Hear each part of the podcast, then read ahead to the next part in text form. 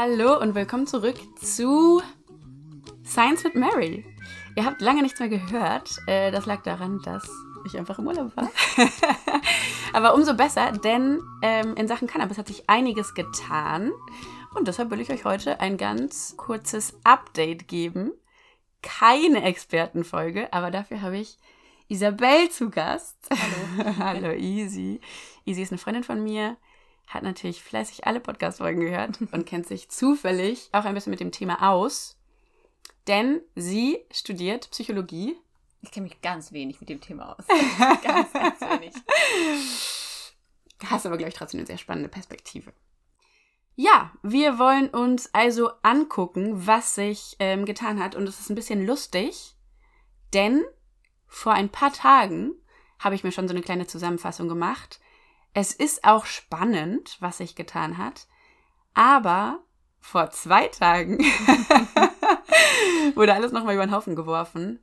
Denn das neue Eckpunktepapier der Bundesregierung, das von ganz vielen Menschen lang ersehnt ähm, wurde, ist veröffentlicht. Und alle Mutmaßungen, ja, wurden über Bord geworfen, weil jetzt wissen wir, was die Eckpunkte für den zukünftigen Gesetzesentwurf sind. Die wollen wir auch uns ein bisschen angucken, weil wir bisher ja eher das Thema quasi historisch aufgearbeitet haben. Warum wurde Cannabis überhaupt verboten? Warum ist das gar nicht mal so sinnvoll?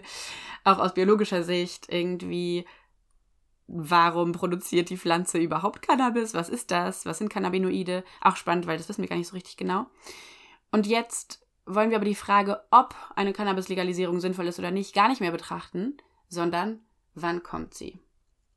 Und das ist mega spannend. Ja, mm, jetzt äh, arbeiten wir einfach mal die Stichpunkte durch, die die Bundesregierung released hat. Und fangen mit dem ersten Punkt an. Das ist ja vielleicht das Spannendste. Und zwar der Kauf und Besitz von Cannabis soll legal sein ab 18 Jahren. Und zwar bis zu einer Menge von 20 Gramm. Das heißt, nicht nur, dass ich in einen Coffeeshop gehen kann und es kaufen kann, sondern ich darf auch mit 20 Gramm Cannabis rumlaufen. Rumlaufen. Ja. Ähm, das ist eigentlich relativ besonders, weil in Europa gibt es, soweit ich weiß, kein anderes Land, wo das so ist. Mhm. Man kennt zwar so ein paar Länder, wo ja Cannabis theoretisch auch legal ist, bla bla bla, zum Beispiel die Niederlande. Mhm. Aber da ist. Ah, naja, der Punkt wäre sogar legal. Aus der Sicht der Konsumierenden ist es nämlich legal, nur aus der Sicht der Produzierenden nicht. Das ist so ein bisschen wie ähm, das äh, skandinavische Modell mit Prostitution, nur mit Cannabis. Wie ist es denn? Wie ist das kanadische? Das ist skandinavische. Äh, Modell mit Prostitution. ja. Ähm, Prostituierende dürfen ihre Dienste anbieten oder SexarbeiterInnen dürfen ihre äh, die, die Dienste anbieten und das ist straffrei. Aber ähm, die Inanspruchnahme von Sexarbeit ist also ist strafbar. Das bedeutet, Ah. wenn ähm, sozusagen, wenn man erwischt wird, wo ich, mir, wo ich mich frage, wie, wie das passieren soll, ähm, oder zum Beispiel auf der Straße auf, beim Kauf von Sexarbeit oder so, wird ähm, der Freier, oder die Freierin, aber meistens der Freier, ähm, geahndet. Also die SexarbeiterInnen nicht. Ah, okay. Ja, das ist spannend. Hier ist es nämlich genau Andersrum. andersrum. Also in den Niederlanden ist es genau andersrum. Da ähm, ist es aktuell so, dass Produktion und Handel von Cannabis illegal ist. Mhm. Ähm, das heißt, die Coffeeshops machen sich insofern strafbar, bis das Gras bei ihnen im Schaufenster ist. Aber es ist schon ein bisschen Das skurril. absurd. Absurd. Aber Konsumierende dürfen hingehen, das vor Ort konsumieren und ähm, kaufen. Äh, und das ist straffrei. Also es ist genau andersrum. Ja. Ja. Und in Deutschland soll aber jetzt, und das ist ganz besonders, und das ist auch, das wäre jetzt als erstes Land in Europa, sowohl Produktion, Weiterverarbeitung, Handel und Verkauf und jetzt eben aus Sicht der Konsumierenden auch Kauf und Besitz legalisiert werden. Mhm. Das ist schon bahnbrechend. Kauf und Besitz von 20 Gramm soll legal sein ab 18 Jahren. Ähm, damit soll auch erreicht werden, habe ich gelesen, dass man selbst mit Mengen, die jetzt nicht direkt den Konsum decken, also ich meine, keiner raucht direkt einen Joint mit 20 Gramm Cannabis drin, aber ähm, dass es legalisiert werden soll, dass es straffrei wird und auch in, im Radius Mhm. von weiß nicht wie viel Gramm, wenn du dann mit mehr, wenn du mit 21 Gramm oder so erwischt wirst, soll es nicht eine Strafe sein, eine, eine Straftat sein, sondern eine Ordnung, Ordnungswidrigkeit. Mhm. Und das ist auch ganz spannend. Da haben wir zum Beispiel in dem letzten Podcast, nämlich mit Lorenz, Dr. Lorenz Böllinger, drüber gesprochen, was ist der Unterschied zwischen einer Straftat und einer Ordnungswidrigkeit. Das macht einen riesen Unterschied. Eine Ordnungswidrigkeit ist, na, na, na, benimm dich mal. Eine Straftat verwandelt dich in einen Kriminellen. Ja. Und das soll umgangen werden. Das ist ziemlich cool. 20 Gramm ist auch ähm, großzügig, würde ich jetzt mal sagen. Also Ja. handelsübliche Mengen für Ich frage mich, ob, ob dann einfach ähm, Dealer ähm, mit 20 Gramm nur noch rumlaufen und es dann doch also über die lizenzierten Ab Abgabestellen hinaus noch illegal gedealt, gedealt wird, aber nur noch mit 20 Gramm. Ist spannend. Ähm, ob man dann nachweisen muss, woher man die hat, wahrscheinlich nicht. Weiß ich nicht. Es gibt einen Kassenbon oder Das ist ja lustig. Andererseits ist natürlich viel mehr Arbeit, wenn du die ganze Zeit in 20 Gramm Mengen dealen musst. Ja, das stimmt. Ja. Okay. Nächster Punkt, der im Eckpunkte ähm, Plan vorgestellt wird, ist, dass das verkaufte Cannabis für, wenn es für 18 bis 21-Jährige verkauft wird, nur 10% THC haben darf und erst ab 21 15% THC. Nur ist so ein Ding, das ist ganz schön viel. Ja. 15% THC ist wirklich viel. Aber ich glaube, da hat sich die Bundesregierung gedacht, mittlerweile sind die handelsüblichen Mengen an THC einfach so. Das noch heißt, hochpotenter auch, ne? und Teilweise. noch hochpotenter teilweise. Ist schon heftig. Es ist alles über 10% ist sehr hochprozentiges THC und trotzdem ist es mittlerweile normal. Ähm, leider. Es ist aber cool, dass die das so machen, weil äh, Menschen, die quasi diese Mengen, Mengen gewöhnt sind, in Anführungszeichen, Ja. können mit ihrer normalen Dosierung weiter rauchen, Ja. ohne sich umgewöhnt zu müssen. Ja. Ja, ich habe mich da gefragt, ob das so, ähm, ob nicht einfach 18- bis 21-Jährige dann äh, 15-prozentige Joints rauchen und am Ende, also ob das dann, also ich frage, habe mich, das hat, wird bestimmt einen Sinn haben, aber der war mir auf den ersten Blick jetzt nicht so ersichtlich. Es ist so ähnlich wie Wie mit Bier. Mit, mit dem, genau, mit Bier. Alkohol. Dann trinke ich mit 16 halt, weiß ich nicht, acht Maß Bier. Acht Maß Bier. Ciao, easy. Acht halbe. so viel Flüssigkeit muss man erstmal schaffen. Ja, das stimmt. Vielleicht über den Tag verteilt. ähm, und dann kommt es am Ende aufs selbe drauf hinaus. Ja, kann man machen. Ich glaube, es hat so ein bisschen einen psychologischen Effekt. Da musst du mich jetzt mehr aufklären. Ähm, weil einerseits überhaupt vor Augen geführt wird, hey, Alkohol ist was Gefährliches, Mhm. hey, THC ist was Gefährliches, also dosieren wir das mal niedriger. Mhm. Offiziell solltet ihr jetzt erstmal langsam in Anführungszeichen anfangen. 10% THC ist alles andere als langsam, aber Ja, ja. weniger als 15 immerhin. Und wenn ihr mehr konsumiert, ist das, ist das was Verbotenes. Also das Ja. heißt, das, das Risiko ist höher und euer Bewusstsein dafür, dass es was Gefährliches ist, steigt vielleicht. Das stimmt und ähm, ich glaube, es ist, du hast auch noch ein bisschen mehr Kontrolle, wenn du, du kannst dir dann überlegen, ob du den dritten Joint mit 10% noch an, anzündest. Es ist vielleicht, du hast mehr Zeit, weißt du? Ja, Du hast mehr Zeit zu überlegen, will ich das noch, wie geht's mir? Als wenn du direkt einen raus mit 15 und dann das ist richtig gut. ist der ja, weg. genau. Währenddessen kann die Wirkung sich entfalten. Ja. Ja, fand ich eigentlich auch ziemlich sinnvoll, wie das dann kontrolliert wird. Und Mhm. ich habe schon gelesen, zum Beispiel von aktuellen Schwierigkeiten in Bundesländern, in denen das strenger kontrolliert wird, wenn dann jemand beim Kiffen aktuell erwischt wird, in Anführungszeichen, dann, dass dann die Polizei manchmal diesen halb angerauchten Joint auseinandergenommen hat, versucht hat, Cannabis von Nikotin zu trennen und Oh. dann irgendwie zu wiegen, wie viel Cannabis war jetzt drin und dann hochzurechnen, war das jetzt über der erlaubten Grenze. Ich weiß jetzt nicht, wie das ist mit dem THC-Gehalt, in dem Cannabis geraucht wird. Inwiefern das jetzt wirklich verfolgt werden kann, umgesetzt werden kann. Ja.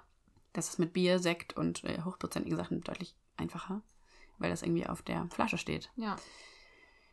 Ja, Ja, und auch die Kontrolle für, dass Menschen unter 18, mm, ja, wahrscheinlich kommen die jetzt genauso gut an Cannabis, wenn es andere Leute kaufen, aber das, so dieses typische, wir haben jetzt einen 18-jährigen Kumpel oder eine Freundin im Freundeskreis und die geht jetzt kaufen für Ja. alle anderen und dann rauchen alle, obwohl wir noch nicht 18 sind. Das wird auf jeden Fall so Ja. passieren. Und ähm, das ist auch Teil des Eckpunktepapiers, dass ähm, falls Jugendliche unter 18 Jahren Ja, mit Cannabis erwischt werden, Mhm. dann sind die zwar auch straffrei, also ähm, sie müssen keine Strafverfolgung befürchten, was ja auch ziemlich cool ist, aber, und das ist jetzt auch ein bisschen so ähnlich, wie das in Portugal im Moment gehandhabt wird, wo das Cannabis oder Drogen im Allgemeinen ja nicht legalisiert werden, sondern nur entkriminalisiert werden, aber du gleichzeitig mit Gesundheitsprävention ja. ähm, in die Hand genommen wirst. Und so soll das auch mh, mit ja, Minderjährigen gehandhabt werden. Dass Präventionskurse zu Cannabiskonsum, ich glaube, das wird dann von Jugendämtern angeboten, und die sind verpflicht, verpflichtet. verpflichtend werden, Ja. sobald du beim Kiffen erwischt wirst. Und das ist auch richtig cool, weil Ja, wenn die das gut. gut machen, Ja, dann Das ist generell so ein Ding bei Drogen und Jugendlichen, da ist das, das ist ja ewig schon das Problem, dass es immer nur ein Verbot ist und du, du, du, aber nie Aufklärung und so Safer Use Instructions oder so. Also immer nur, es wird immer nur davon geredet, tut es nicht, macht es nicht, das ist ganz böse und ganz gefährlich. Ja, okay, wir machen es trotzdem. Wie mache ich es denn dann? Es ist so. spannend, ne? Hat das damit zu tun, dass man Jugendlichen nicht zutraut, vernunftbegabt zu sein? Ich meine, ein bisschen, bisschen recht haben sie vielleicht, aber Maybe. ähm, sobald ich dir zutraue, dass du eine vernünftige Entscheidung treffen kannst, ist es gar nicht mehr so eine krasse rebellische Aktion von dir, ja. Das dann zu brechen. Ja, und sobald ich dir zutraue, ähm, selbst darüber zu entscheiden, wann und wie du Drogen nimmst, und ich gebe dir noch irgendwie Informationen darüber, widerspreche ich ja meinem Verbot. Also, das Ja. steht dem entgegen, weißt du? Ich kann ja nicht, es geht nicht beides, das verstehe ich schon. Ja. Aber es ist trotzdem, wenn man, also, Aber warum geht eigentlich nicht beides? Ich kann ja trotzdem, also, das wird ja heute theoretisch auch so gehandhabt, offiziell zumindest, dass es nicht nur verboten ist, sondern es auch Suchtpräventionskurse gibt an Schulen und so weiter. Ich glaube, es ist einfach noch nicht weit genug verbreitet Mhm. und diese Priorität wird jetzt hoffentlich umgesattelt. Ja, das stimmt. Wahrscheinlich geht so ein bisschen aus, äh, aus einem, weiß ich nicht, aus so einer integeren Perspektive nicht. Die würden sich dann uninteger vorkommen. Also so, ich kann ja nicht das machen und das machen. Ja, Ähm, doch, doch. kannst du. Kann man. Sinn machen. Ja, voll. Es sollte keine Person in die Volljährigkeit starten, ohne gehört zu haben, was sind Cannabinoide, wo an den Synapsen funktionieren sie, was macht das mit meinem Gehirn und was für langfristige und nachhaltige Schäden kann das auch. Also was tue ich meinem Gehirn an, Ja. was ist unwiderruflich, ja, was kann ich irgendwie noch gerade biegen, ab welchem Konsum ist es schwierig, ja. Was sind die Red Flags. Oder auch während, während einem Rausch, bei einer, wenn man Drogen nimmt, zu wissen, was erwartet mich bei Droge XY, worauf sollte ich achten, was kann ich machen, wenn es mir nicht gut geht. Ne? Das ist alles so, ist Ja. alles so unter der Hand Infos. Auf jeden Fall. Falls ihr euch angesprochen fühlt, unsicher seid, Zweifel habt, ich kann euch die Folge mit ähm, Dr. Sophie Katrin Kirchner empfehlen. Das ist die mit Cannabis und Psychosen. Das ist natürlich jetzt nur die eine Droge. Es betrifft alle möglichen Drogen unseres ähm, Alltagslebens, würde ich gerade sagen. Oder auch nicht.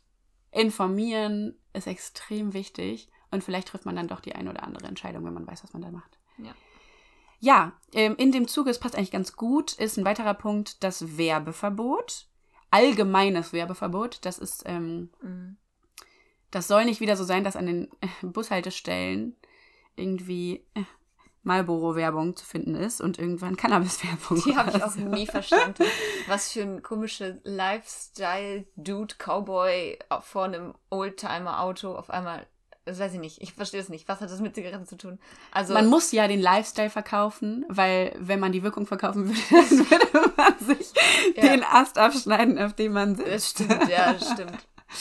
Ja. Ähm, und das ist extrem gefährlich, weil man könnte, wenn man bei Cannabis einen Lifestyle verkauft, dann äh, kann ich mir schon vorstellen, dass sich das gut eignet für die Werbeindustrie. Aber Mhm. das ist verboten, das ist sehr sinnvoll, das war aber auch irgendwie ein bisschen zu erwarten. ja.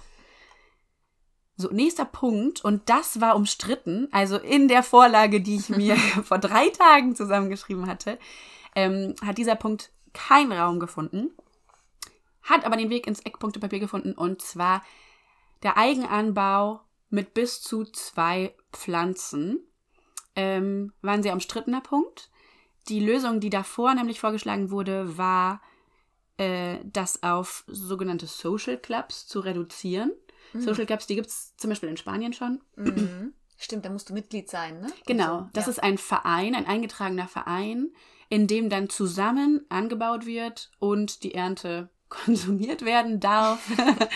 Ähm, was es quasi ermöglicht, wenn du dir das jetzt nicht leisten kannst und trotzdem regelmäßig konsumierst, im legalen Rahmen zu bleiben. Ähm, und irgendwie, und das war zum Beispiel von der ähm, SPD so ein Punkt, äh, das gemeinschaftlich zu machen und auch als Treffpunkt Sweet. Ein Kulturzentrum. als Kulturzentrum zu sehen. Genau. Das ist bestimmt immer noch ein Punkt, äh, der so angedacht ist. Zusätzlich aber scheinbar auch Eigenanbau von bis zu zwei Pflanzen. ja, das schließt sich auch nicht aus. Steht sich auch nicht aus, genau, ja. Ja, zwei Pflanzen ist auch, also je nachdem, wie dann die botanischen Fähigkeiten so ausfallen, können zwei Pflanzen ja das eine oder das andere bedeuten. ja, auf jeden Fall. Kenne mich auch nicht so gut damit aus, aber ähm, wir wissen schon, dass Hanf sehr viel wächst, sehr groß werden kann. Aber tatsächlich, ich glaube, die Pflanzen, die wirklich für den Konsum gedacht sind, sind gar nicht so groß. Hm. Das ist eher so die Blüten, Blütenfülle, ja. Ja, die ist ausschlaggebend, ne? Die ist ausschlaggebend. Ähm, Ich weiß jetzt nicht, wie viel dann zu, bei zwei Pflanzen zustande kommt. Genau. Lizenzierte Geschäfte und Apotheken äh, sollen die einzigen Ausgabestellen sein, in denen Cannabis offiziell verkauft werden darf. Das wissen wir schon. Das ist ja das, was in dem Koalitionsvertrag stand. Mhm. Die kontrollierte Abgabe von Cannabis an Erwachsene zu Genusszwecken in lizenzierten Geschäften einzuführen. das war der Plan. Lizenzierte Geschäfte ist spannend, weil noch nicht festgelegt ist, was bedeutet lizenziert, Mhm. wie werden Lizenzen vergeben. Und äh, da soll das Personal, das das Cannabis verkauft, geschult werden in Mini-Ausbildungen sozusagen. Ja.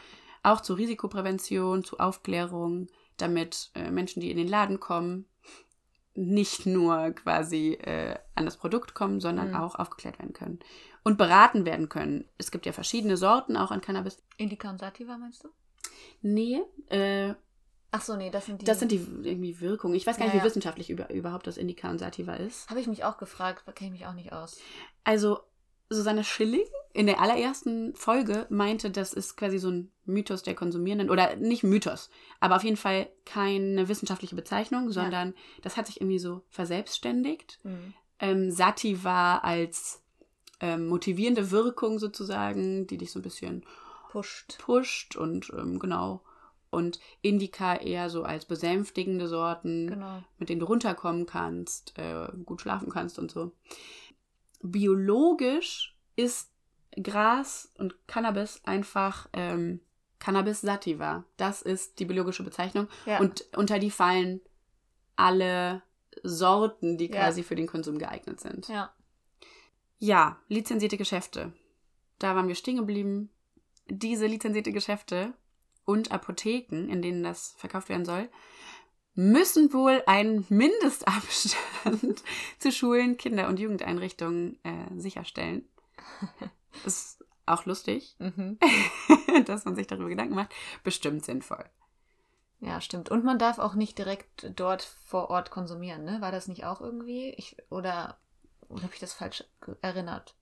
Ich glaube, man ist sich da noch nicht so sicher. Das Problem mit dem Eckpunktepapier ist, dass ich das Eckpunktepapier selbst nicht als Primärquelle nutzen konnte, weil es, ich habe es irgendwie nicht gefunden. Also die Bundesregierung hat es scheinbar nicht hochgeladen. Das heißt, ich konnte es nur über Sekundärquellen ähm, analysieren und das ist einfach so irgendwelche Zeitschriften. Da stand das jetzt nicht so konkret drin. In Interviews, die ich davor gelesen habe, habe ich schon Meinungen gehört von so Coffeeshops, in denen man das dann auch drin konsumieren Ah, darf. Doch. Okay. Ja. Okay, gut. Aber ohne Gewehr. Also ich weiß jetzt nicht. Ja. Viele Sachen werden auch noch diskutiert. Vielleicht darf man das drinnen konsumieren, aber wenn man rausgeht, muss man einen gewissen Radius Vielleicht ist deswegen auch noch wichtiger, dass es so ein Abstand, Abstand zu den. Genau, deswegen bin ich dass jetzt man nicht nach der gekommen. Schule. genau. Und was auch noch sehr wichtig ist, auch noch zu einem weiteren Punkt, zu dem wir nämlich noch kommen werden. Cannabis soll nicht mehr unter das Betäubungsmittelgesetz fallen. Das heißt, es soll nicht mehr als Betäubungsmittel gelten. Und damit wird es befreit von dieser Strafverfolgung, ohne das Betäubungsmittelgesetz ändern zu müssen. Ja. Das ist ähm, Ein smarter kreativ. Kuh. Denn das Betäubungsmittelgesetz müsste trotzdem äh, grundsätzlich überarbeitet werden. Wir haben auch in der letzten Folge mit äh, Dr. Lorenz Berlinger gehört, was das Problem ist. Aktuell ist das Cannabisverbot verfassungswidrig.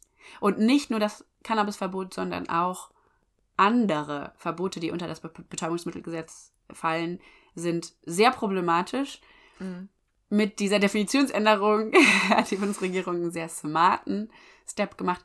Trotzdem auf jeden Fall sehr wichtig und ich glaube, da kann auch, das kann wie eine Kaskade funktionieren für Ja. weitere Modernisierungen des Mhm. Betäubungsmittelgesetzes. Vielleicht ist es auch, ähm, ich kenne mich nicht aus, wie das läuft mit Gesetzesänderungen. Vielleicht ist es einfach einfacher, äh, bestimmte Dinge nicht mehr als Betäubungsmittel äh, zu klassifizieren, an, als das ganze Gesetz zu ändern. Vielleicht geht es einfach schneller durch. Safe. Kann sein. Ja. ja. Also ganz bestimmt ist das so und deshalb ist es eigentlich auch gut Und gut für uns. und gut Ende. für uns. Dann geht es ein bisschen schneller. Ja, offiziell soll der Gesetzesentwurf bis Ende 2023 stehen. Das ist ganz schön lang. Mhm. Zuerst hat man nämlich Stimmen gehört, dass der Gesetzentwurf vielleicht noch bis Ende diesen Jahres passiert, damit es nächstes Jahr legalisiert werden kann. Wir werden aber jetzt auch noch über Probleme sprechen. Stolpersteine, die äh, die Bundesregierung auf dem Weg zur Legalisierung äh, gefunden hat, die denen gar nicht so richtig bewusst war scheinbar, als sie das in den Koalitionsvertrag geschrieben haben. Und zwar verstößt scheinbar eine Cannabis-Legalisierung in Deutschland sowohl gegen geltendes UN als auch gegen geltendes EU-Recht. Das ist ziemlich viel und ziemlich groß. Ja. Genau. In drei Übereinkommen des UN-Völkerrechts, denen Deutschland irgendwann beigepflichtet hat, gäbe es durch die Cannabis-Legalisierung äh, mögliche Vertragsbrüche. Und zwar vor allem gegen die Single Convention on Narcotic Drugs von 1961.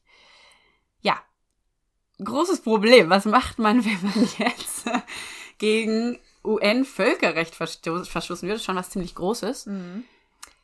Ähm, das ein Völkerrecht ändern. Ja, richtig, das ist eine Lösung. Hast du noch mehr Ideen? Ähm, man kann ähm, Strafen zahlen. Man kann Strafen zahlen, Man genau. Einfach, und das fest einplanen. Der Clou ist, es gibt keine Strafen. Okay, dann macht man es einfach. UN-Gremien haben nämlich keine Durchsetzungs- und Sanktionsgewalt, sondern sie können dich nur rügen. Oh, okay, das nimmt man gern in Kauf. Ja, das hat sich Kanada auch gedacht. Dann wird Deutschland der coolste Junge auf dem Schulhof. Nach Kanada, die waren nämlich Nach die Ersten. Kanada sind wir der coolste Junge auf dem Schulhof. Richtig. Also Vertragsbrüchler haben in dem Fall nichts zu befürchten. ähm, das ist die eine Variante. Die andere Variante, das ist ein bisschen eleganter, finde ich, Mhm. das war Boliviens Strategie, ist, ich steige aus, ich legalisiere Coca-Blätter und dann Dann steig steige ich wieder ein. Unter der Bedingung, dass Coca-Blätter bei mir legal sind, weil das Wow. ähm, Kulturgut ist. Well played, Bolivien.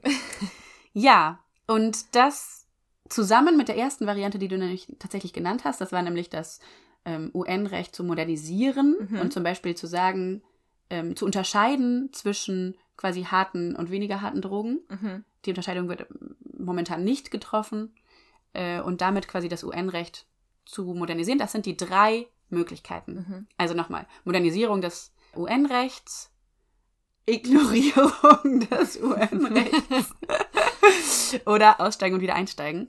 Und das sind die drei Möglichkeiten, die Deutschland hat, ähm, damit umzugehen. Mhm. Das wird jetzt noch debattiert werden müssen und von ja, unseren Rechtsprofis Ach, ich bin sicher, die finden irgendwas. debattiert werden, ja. Achso, ja, stopp. Was nämlich auch noch eine Rolle spielt, ist, wenn wir uns für letzte Möglichkeit entscheiden, Mhm. den Austritt oder den Wiedereintritt, dann haben wir den Austritt gerade verpennt.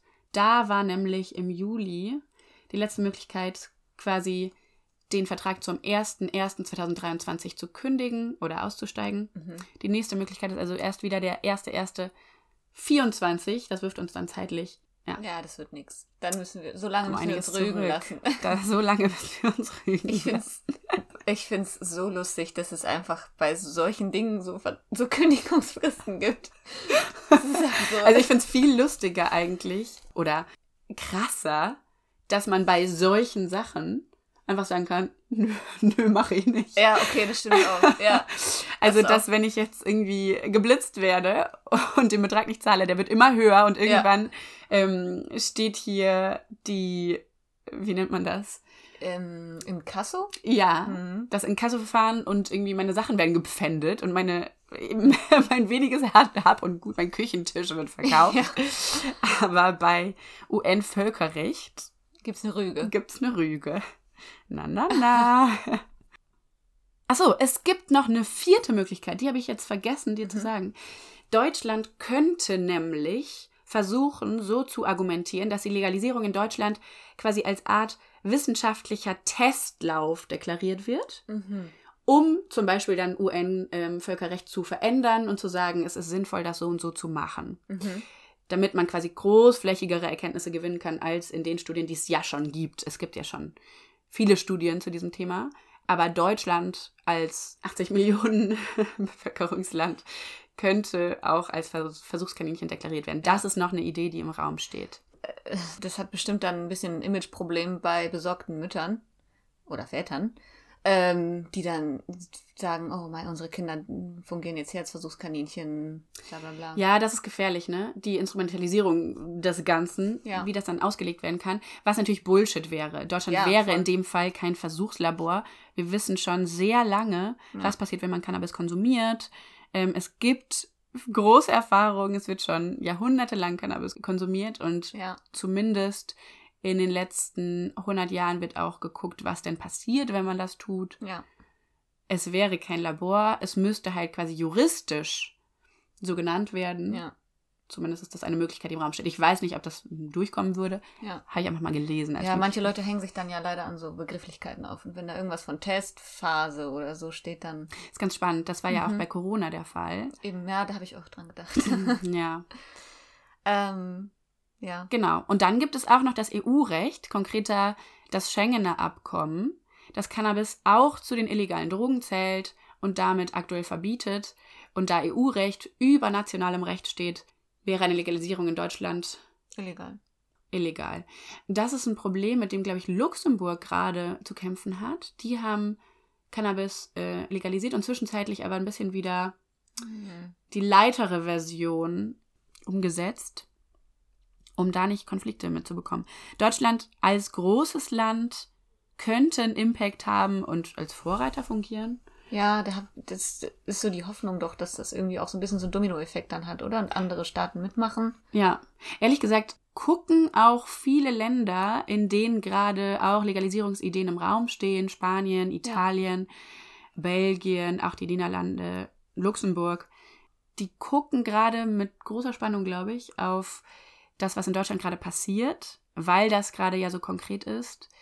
Und deshalb ist es, glaube ich, umso wichtiger, dass wir hier nicht sagen, weil es die letzten 50 Jahre so war. Nein, wir müssen jetzt gucken, wie es vorwärts geht. Ja. Das ist auch absolut, also weiß ich nicht, ich finde das auch immer noch absolut absurd, dass darüber immer noch so viel de debattiert wird, während man ab 16 sich komplett besaufen kann. Und da ist niemand über gesundheitliche Folgen. Das stimmt, aber ich spricht. glaube, das ist nicht mal das richtige Argument. Das ist ja so ein bisschen, ähm, ja, weil das da ist, dürfen wir das hier auch so machen. Es ist Ja. sogar noch viel tiefgreifender. Wir wissen, dass durch das Cannabisverbot Es, es macht es nur schlimmer. Etliche Sachen sich verschlimmert haben. Ähm, da war vor allem die Folge mit Dr. Heino Stöver extrem spannend dazu. Ja. Wirklich, also man weiß, die Illegalität hat fatale Folgen. Krankenhausaufenthalte, die mit Cannabiskonsum in Bezug stehen, haben sich vervielfacht. Und das liegt nicht an dem gesteigerten Cannabiskonsum, der tatsächlich stattfindet, sondern ähm, die Qualität der Drogen nimmt Ja. ab, dadurch, dass es dem Schwarzmarkt überlässt. Die werden gestreckt mit irgendwelchen, weiß ich nicht, Mit Haarspray Ja, sogar, so um das. Gewicht und damit den Preis zu erhöhen. Synthetische Cannabinoide werden draufgesprüht, Ja. ähm, um die Wirkung stärker zu machen. Man weiß gar nicht, wie hoch der THC-Gehalt in dem Cannabis ist, das man konsumiert. Das heißt, man kann irgendwie voll Überdosen sozusagen konsumieren, weil man keinen Peil hat. Dann die Strafverfolgung an sich, dass man, dass man den Konsum von Drogen kriminalisiert, erhöht psychosozialen Druck, finanziellen Druck, rechtlichen Druck auf Menschen, die konsumieren. Hilfe wird weniger in Anspruch genommen. Es gibt Hilfsangebote, aber die werden nicht in Anspruch genommen, weil wenn du dich outest als bist du- Konsumierender, bist du- bist du ein Krimineller. Ja, ja, Du bist, du hast Probleme mit Strafverfolgung, die alle deine Probleme ja noch weiter potenzieren. Ja. Also wenn du schon ein Problem mit Konsum hast, ähm, hast du plötzlich auch noch ein Gerichtsverfahren am Hals und Geldprobleme. Die ist- Tatsache, dass Cannabis verboten wird und sich Menschen deshalb verstecken müssen, Probleme nicht ansprechen, ist bekannt. Also man weiß, was für Probleme es mit sich zieht und wie wirklich unnormal negative Folgen dieses Verbot hat. Und vor allen Dingen, was man ja sieht, ist, dass trotz dieser ganzen gefährlichen ähm, Nebenfaktoren, die es gibt für, ähm, egal ob äh, Konsument oder äh, Konsumentin oder Verkäufer sozusagen, Ja. äh, es wird trotzdem gemacht.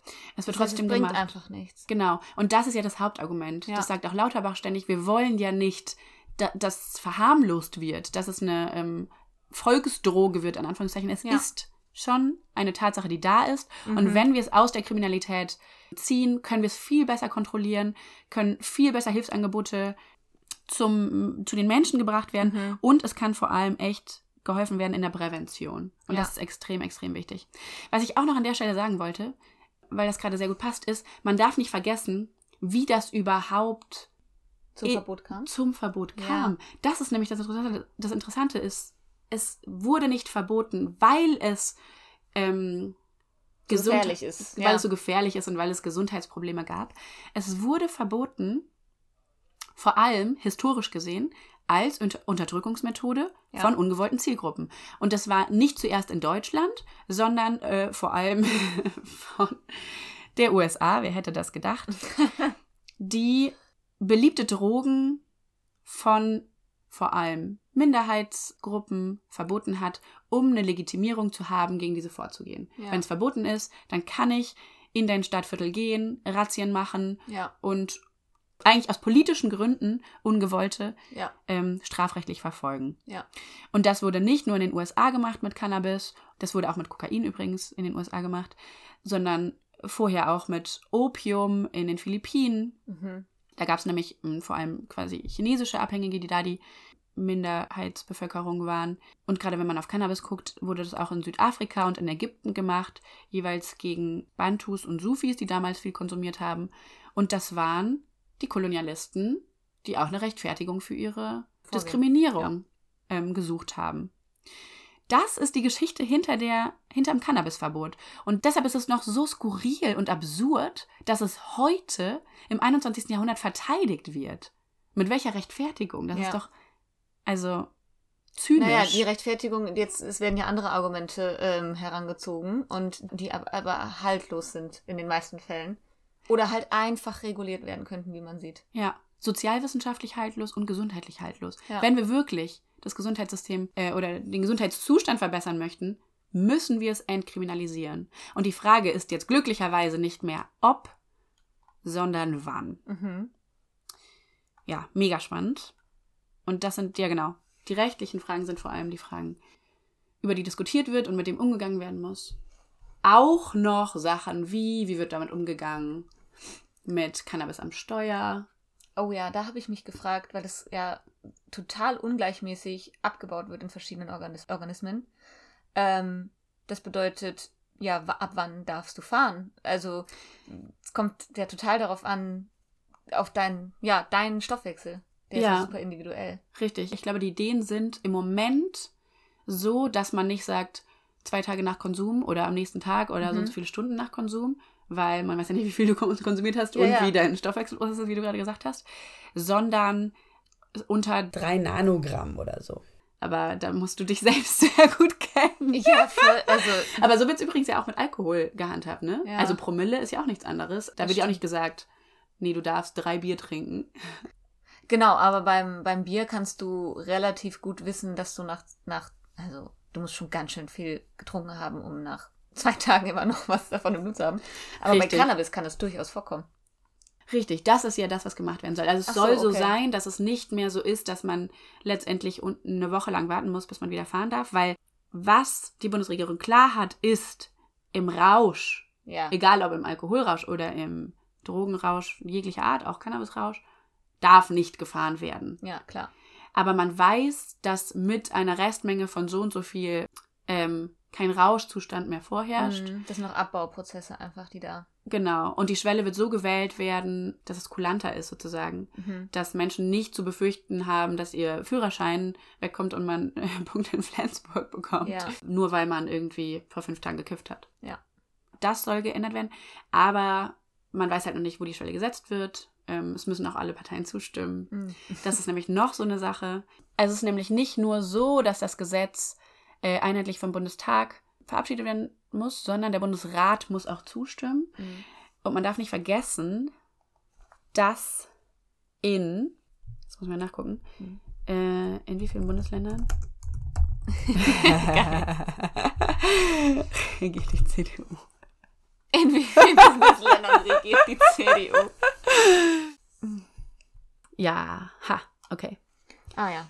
Also, eins, zwei, drei, vier, fünf, sechs, sieben. Man darf nämlich nicht vergessen, dass in acht von 16 Bundesländern irgendwelche Unionsparteien mit an der Regierung sind. Oh, die habe ich vergessen. Hier, Markus Söder natürlich. Neun. CSU. Die waren Oh. in einer anderen Farbe. Ah. Blau. Okay. Also in neun von 16 äh, Landesregierungen sind Unionsparteien beteiligte Parteien an der Regierung. Und wenn der Bundesrat zustimmen muss, dann ist das natürlich auch noch so eine Hürde, äh, über die dann dieser Gesetzentwurf laufen muss. Ja, es bleibt spannend. ja. Wenn die sich querstellen, dann kann sich das ziehen. Dann kann sich das ziehen. Und dann wird es wohl nichts mit nächstem Jahr, dem ersten legal gerauchten Joint, wie Marco Buschmann meinte. Es soll aber eventuell nächstes Jahr den ersten entkriminalisierten Joint geben. das hat Carmen Wegge gesagt, SPD-Innenpolitikerin. Ähm, das bedeutet nämlich, dass die Bundesregierung vorhat, vor der Legalisierung von Cannabis vielleicht erstmal die Strafverfolgung fallen zu lassen Ja. und somit Cannabis zu entkriminalisieren. Da sind schon mal viele der Probleme, über die wir gerade gesprochen haben, ähm, gelöst. Auf jeden Fall, Oder dann wären wir abgemildert. so weit wie Portugal. Ja. 30 Jahre später. Oh Gott. Ja, richtig schön. Voll spannendes Thema. Ich bin irgendwie auch entzückt darüber, wie tief es mich in diese Welt verschlagen hat. Das hätte ich niemals gedacht. Ja. Danke, Ich- dass du mir einen kleinen, ein kleines Stück Kuchen abgegeben hast von deiner Welt Oh, heute. ich freue mich mega, dass du hier bist. Das ähm, muss ja auch nicht das letzte Mal bleiben, hä? Wollen wir noch irgendwas sagen? Noch irgendwas? ähm, würdest du, würdest du kiffen, Mary? ich glaube, es nimmt die Magie an dem Podcast, wenn am Ende rauskommt, Ich bin übelste Stoner. ich bin voll die Stonerin. Ich Ja, okay, funktioniere nur mit drei Joints Okay, hast recht. Ja. Ich habe es mich auch gefragt. Ich habe es mich gefragt, ob das eine Frage sein soll, die ich meinen InterviewpartnerInnen stellen soll. Mhm. Ich habe es nicht gemacht, weil ich mir dachte, vielleicht entkräftigt das die Argumente. Und sie sind da als wissenschaftliche Ja, das stimmt. ExpertInnen. Hast recht, ja. Und es geht ja auch nicht um deren private Meinung im besten Falle. Genau, im besten Falle geht es nicht darum. Es geht um die Expertise, die sie mitbringen. Ja. Wir sind bei Science mit Mary. Ja. Andere Ja. Argumente zählen nicht. Ja. Und ich glaube, wenn man genug gehört hat, weiß man auch, wie du dazu stehst. Das nächste Kapitel, Mhm. Isabel. Willst du es anteasern jetzt? Ich teaser es an. Oh, okay, krass. Okay. Geht über künstliche Intelligenz. Mm. Es ist crazy. Ich bin mega aufgeregt, ehrlich gesagt. Ich habe viele Interviews schon geführt. Ich bin vor allem aufgeregt, weil das ja so ein bisschen auch mein Steckenpferd ist. Und ähm, Was einfach ein geiles Thema ist auch. es ist so spannend, Mhm. aus psychologischer Sicht Parallelen zu ziehen, Mhm. was super gefährlich ist auch, weil es ist nichts Psychologisches, außer die Namensgebung, die wir diesem. Thema Ja. gegeben haben, Intelligenz. Und damit hat es schon eine große Schwere. Ja, es wird spannend. Also Ich bin, ich bin, ich bin hyped. Du bist hyped. Sehr cool, weil du wirst dann das Fazit zu diesem Oh. Kapitel mit mir ziehen dürfen. Sehr gut. Vielleicht gibt es dann auch neue Updates bis dahin. Aber erstmal müssen wir die Folgen hören. Stay tuned. Yes. Ich freue mich sehr. Und bis dahin macht's gut, bleibt gesund und neugierig. Denn die Welt, die hat uns viel zu bieten.